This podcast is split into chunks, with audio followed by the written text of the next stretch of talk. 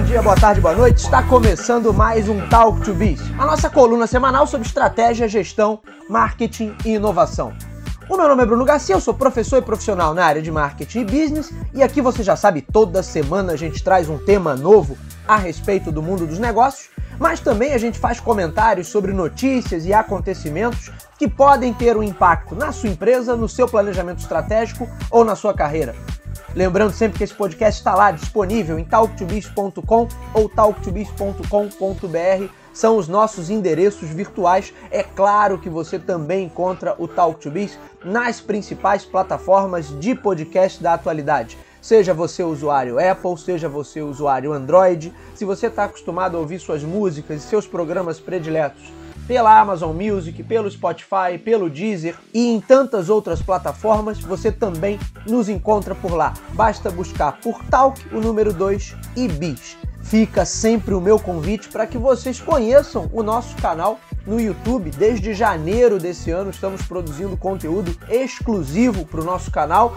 Até dezembro do ano passado, o canal do YouTube servia apenas como repositório dos episódios do podcast. Todos os episódios do Talk to Biz são publicados também no YouTube. Mas desde janeiro desse ano, a gente tem publicado pelo menos três vídeos por semana, sempre falando sobre marketing, sobre estratégia, sobre inovação, sobre tecnologia, exatamente os mesmos temas que a gente trata por aqui, só que no formato em vídeo. Se você gosta desses conteúdos, certamente vai gostar do material que a gente está produzindo por lá e aí eu deixo mais uma vez o meu convite. Vai lá no YouTube, busca Talk to Biz e você nos encontra.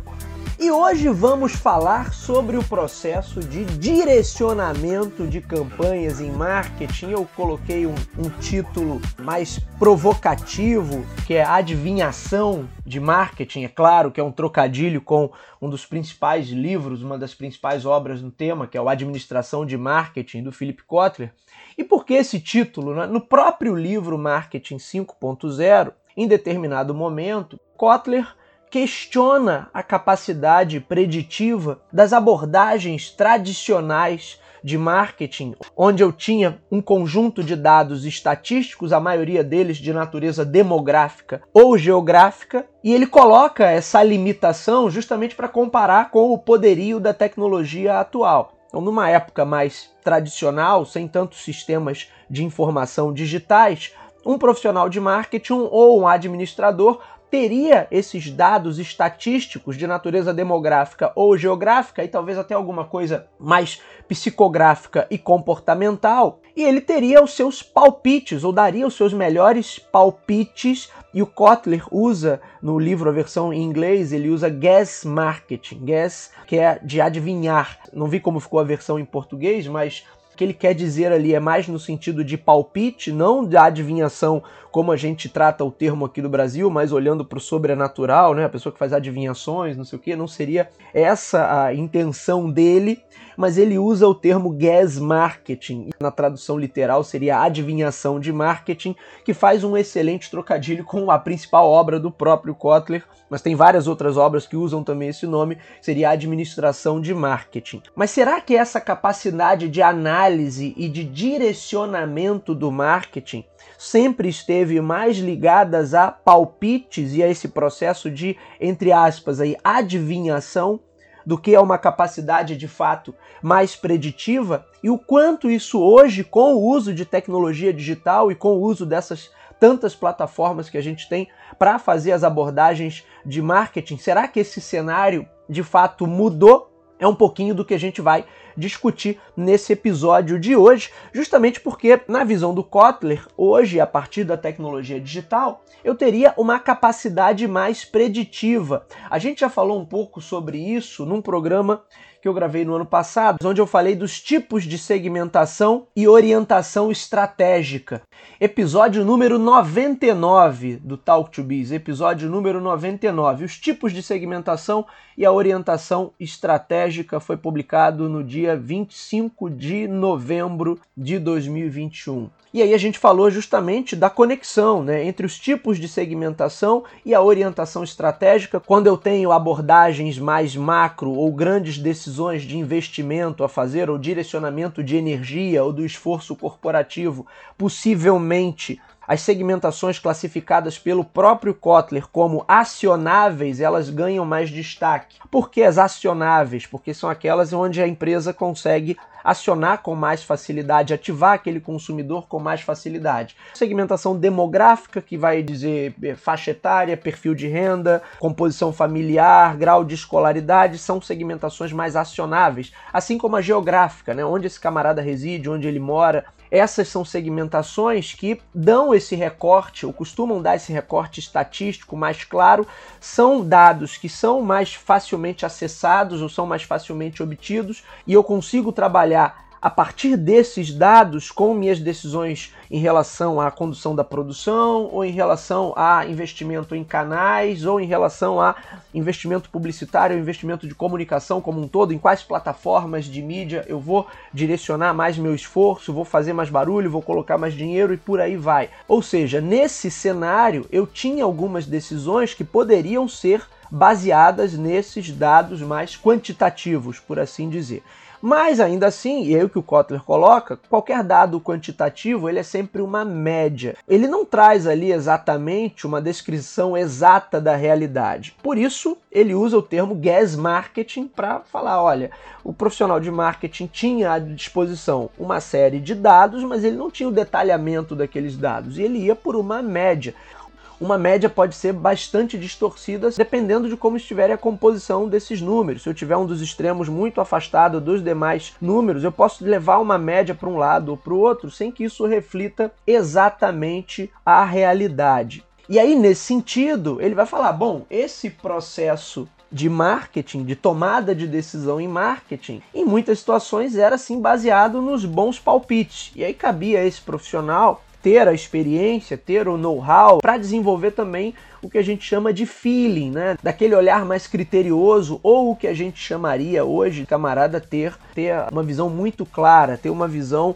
muitas jogadas à frente dos demais, porque ele já está acostumado a analisar aquele cenário e daí ele tirava os seus, entre aspas, palpites, a adivinhação de marketing viria daí. O que o Kotler coloca é que, bom, a partir do momento que eu tenho muita coisa no digital e o digital sempre deixa um rastro, então a nossa jornada de consumo de conteúdo ou de compra ou de relacionamento, de diálogo no digital, ele deixa um rastro imenso, tudo torna a princípio traqueável eu vou ter dados muito mais precisos e isso vai gerar uma capacidade de um marketing mais preditivo. Porque aí eu estou olhando não apenas para a média, para recortes estatísticos, eu estou olhando para o detalhamento e para o aprofundamento de todos esses comportamentos e de todas as questões que a gente esteja tentando analisar.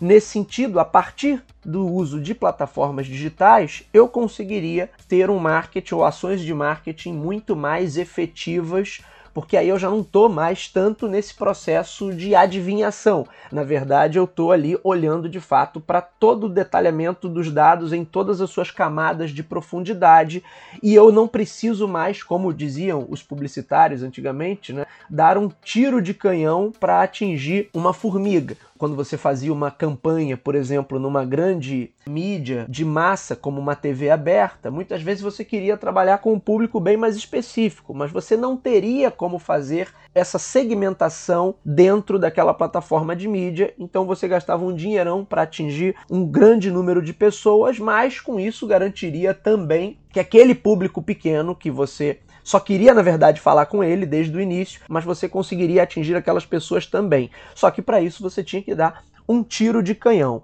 Isso seria o equivalente ao que os americanos chamam de comunicação spray and pray, né? Espalhe e reze. Dizer, o camarada faz ações de comunicação para todo lado e espera com isso tá cercando ali ou atingindo os públicos com os quais ele efetivamente quer se comunicar. Mas não necessariamente ele está atingindo só aquele público ou não necessariamente ele está gerando relevância para aquele público com o qual ele deveria estar trabalhando com um nível de proximidade maior. Ou seja, durante muito tempo, boa parte das decisões elas sempre foram tomadas com essa visão do espalhe e reze, spray and pray. Quer dizer, você espalha a comunicação ou espalha seus esforços comerciais ou espalha o seu produto pelos canais e espera que o resultado venha, mas eu não tenho muitas vezes um detalhamento do que está acontecendo lá na ponta. E aí, com o digital, isso estaria resolvido. O grande ponto é: será que está resolvido mesmo?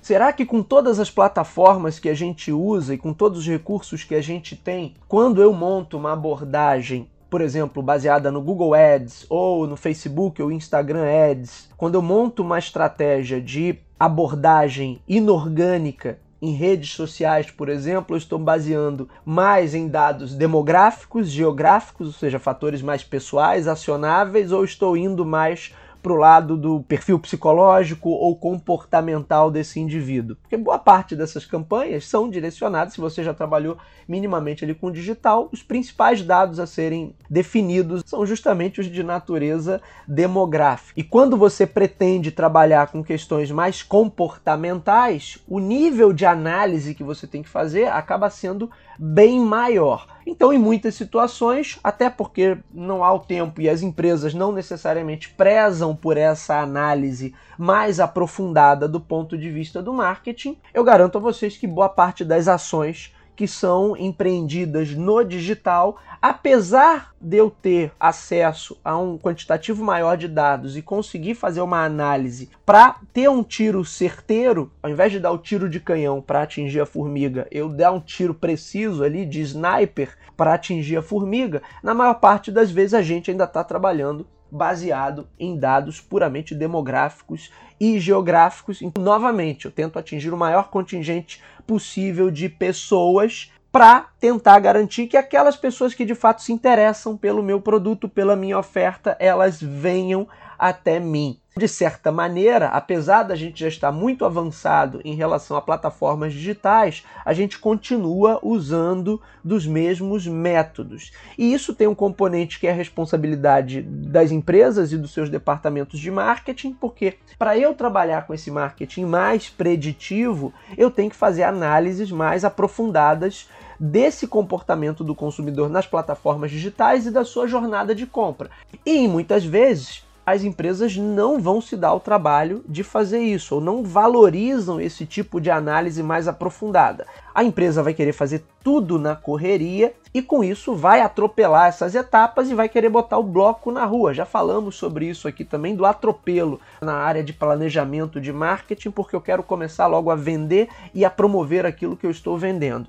Então, as estratégias baseadas na adivinhação, ou seja, eu pego um grande recorte estatístico, ou pego um grande público, faço um recorte demográfico ali, geográfico, e boto o bloco na rua, elas acabam ainda tendo mais relevância ou estando mais presentes nas abordagens que a maioria das empresas faz, eu não tenho a menor dúvida disso, do que abordagens mais analíticas e mais preditivas, por assim dizer.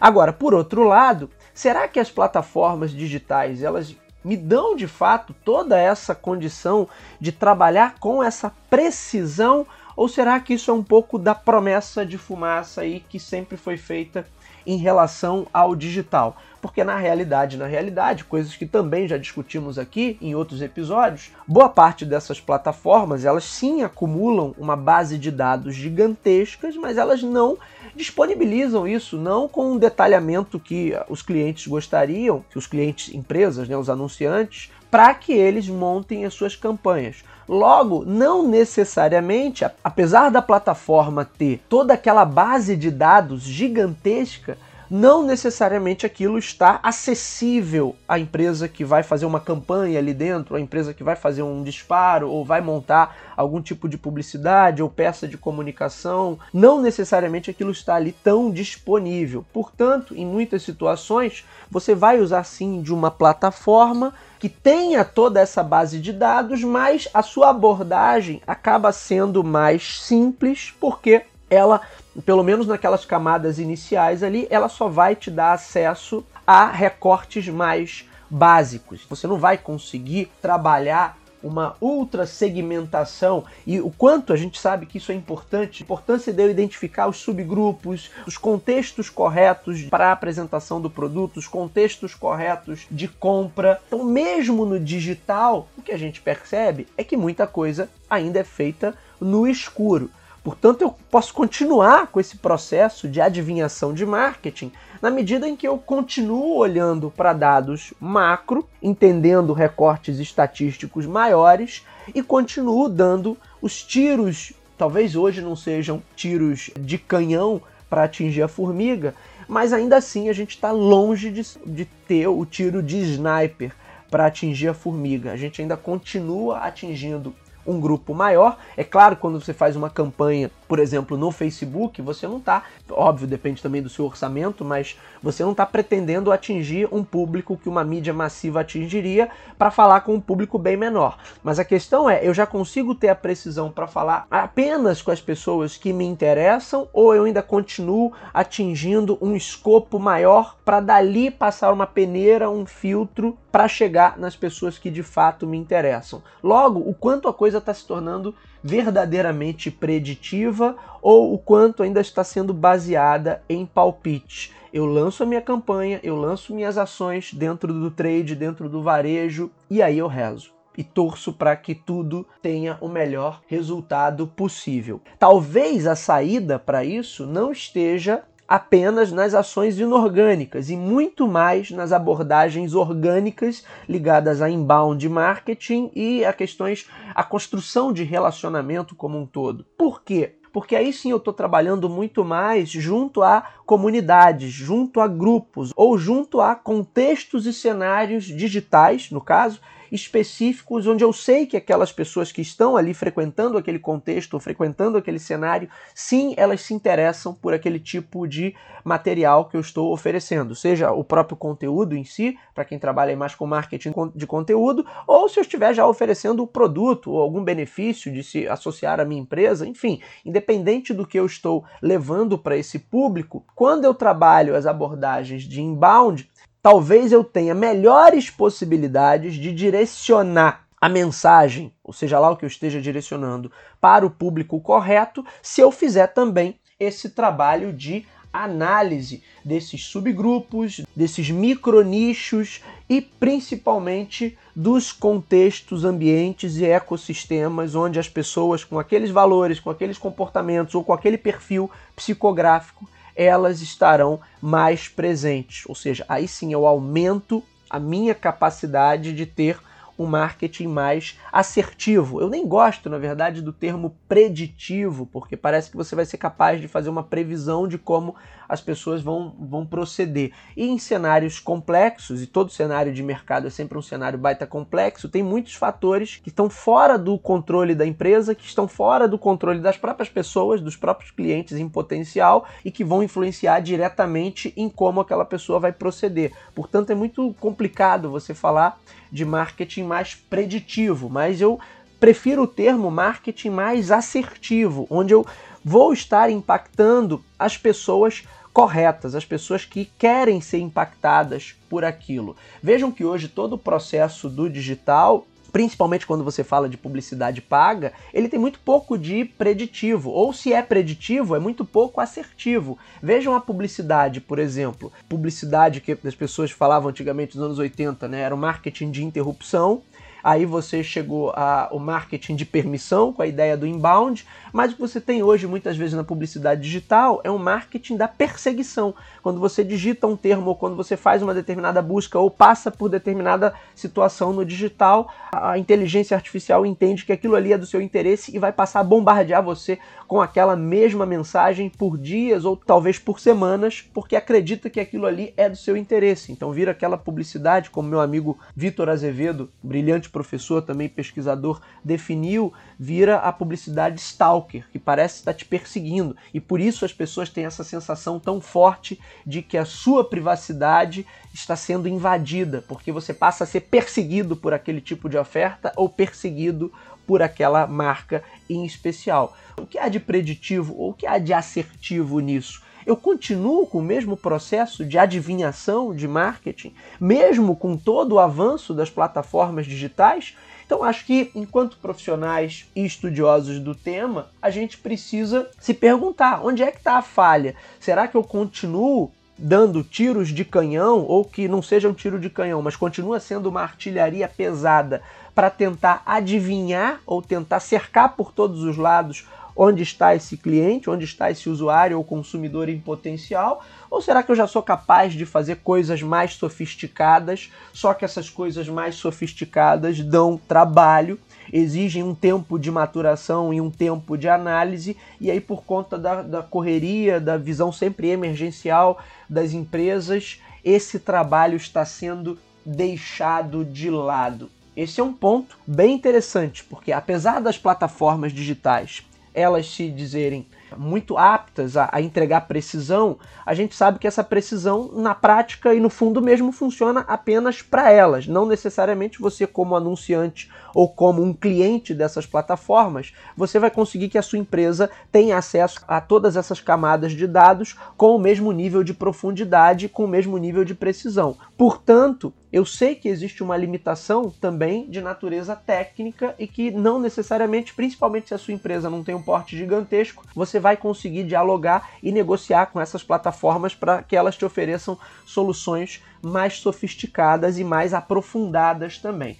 Por outro lado, em muitas situações, nós ainda estamos discutindo esse processo de adivinhação de marketing, do gas marketing, ou das ações de marketing que eu espalho e rezo, spray and pray, justamente porque falta competência e falta também direcionamento das empresas para que seja gerado um planejamento correto. Eu não acho que isso seja responsabilidade só do profissional de marketing, eu acho que é muito também dos modelos gerenciais que estão em evidência que não privilegiam qualquer planejamento ou qualquer proposta que seja traçada com foco no médio e no longo prazo. E é por isso que, apesar de todos os avanços e da gente ter sim uma capacidade de fazer, de montar, de elaborar uma estratégia de marketing muito mais preditiva, de certa maneira, parece que a gente ainda está com cinco décadas de atraso e eu continuo usando, na maior parte das vezes, dados estatísticos, recortes demográficos, recortes geográficos para fazer essa aproximação. E aí a coisa só se torna mais sólida e de fato mais assertiva quando eu monto a minha, o meu próprio ecossistema e aí consigo construir a minha própria base de dados. Mesmo assim, quantas empresas por aí, empresas de grande porte, inclusive, possuem uma base de dados de seus clientes e ex-clientes gigantesca e continuam mandando e-mails de maneira errada. Continuam mandando para você aquele e-mail daquele produto que você já comprou e que possivelmente pela natureza do produto você não vai voltar a comprar, mas os camaradas continuam te mandando mensagens, disparando loucamente e-mail marketing, ativando a marca de uma forma massiva, e aí a diferença entre esses camaradas e as empresas menores passa a ser apenas o poder de fogo, quanto eles têm para investir, mas eles continuam batendo no mesmo erro. Eles continuam nesse processo de adivinhação de marketing. Fica aí como reflexão o que podemos fazer para tornar as nossas estratégias de marketing verdadeiramente mais assertivas. Vamos sair do marketing da perseguição, da publicidade stalker? Até quando continuaremos no processo de adivinhação de marketing? Fica aí para nós todos refletirmos sobre isso. Muito bem, senhores, esse foi o Talk to Biz de hoje O meu nome é Bruno Garcia, você me encontra nas principais plataformas sociais. Bruno Garcia no LinkedIn, Bruno Underline Talk to Biz no Instagram. Me adicionem, mandem sugestões de tema, mandem o feedback de vocês, é sempre muito legal e muito positiva essa troca. E o Talk to Biz, você já sabe, ele está nas principais casas do ramo. Se você é usuário Android, vai lá em Google Podcasts. Se você é usuário do iOS, vai lá no aplicativo de podcast do iPhone. Se você está acostumado a ouvir seus programas pelo Spotify, pelo Deezer, pelo Amazon Music ou em qualquer outra dessas plataformas de podcast, basta buscar por Talk, o número 2 e Biz que você nos encontra. Você pode ir direto na fonte também anchor.fm barra talktobiz ou nos nossos endereços virtuais talktobiz.com ou talktobiz.com.br sempre fica o meu convite para que conheçam o nosso canal no YouTube. Tem muito conteúdo bacana, conteúdo relevante, conteúdo qualificado. Eu já aproveito para emendar com o nosso pedido final. Se você gosta do nosso conteúdo, acompanha o trabalho aqui no Talk to Biz ou no canal do YouTube, compartilhe, indique para os seus amigos. Vamos atuar nessa corrente do bem, levando bom conhecimento sobre estratégia, sobre gestão, sobre marketing e sobre inovação a um número cada vez maior de pessoas. É isso, meus amigos. Hoje eu vou ficando por aqui. Nos vemos na semana que vem. Um abraço a todos. Até lá.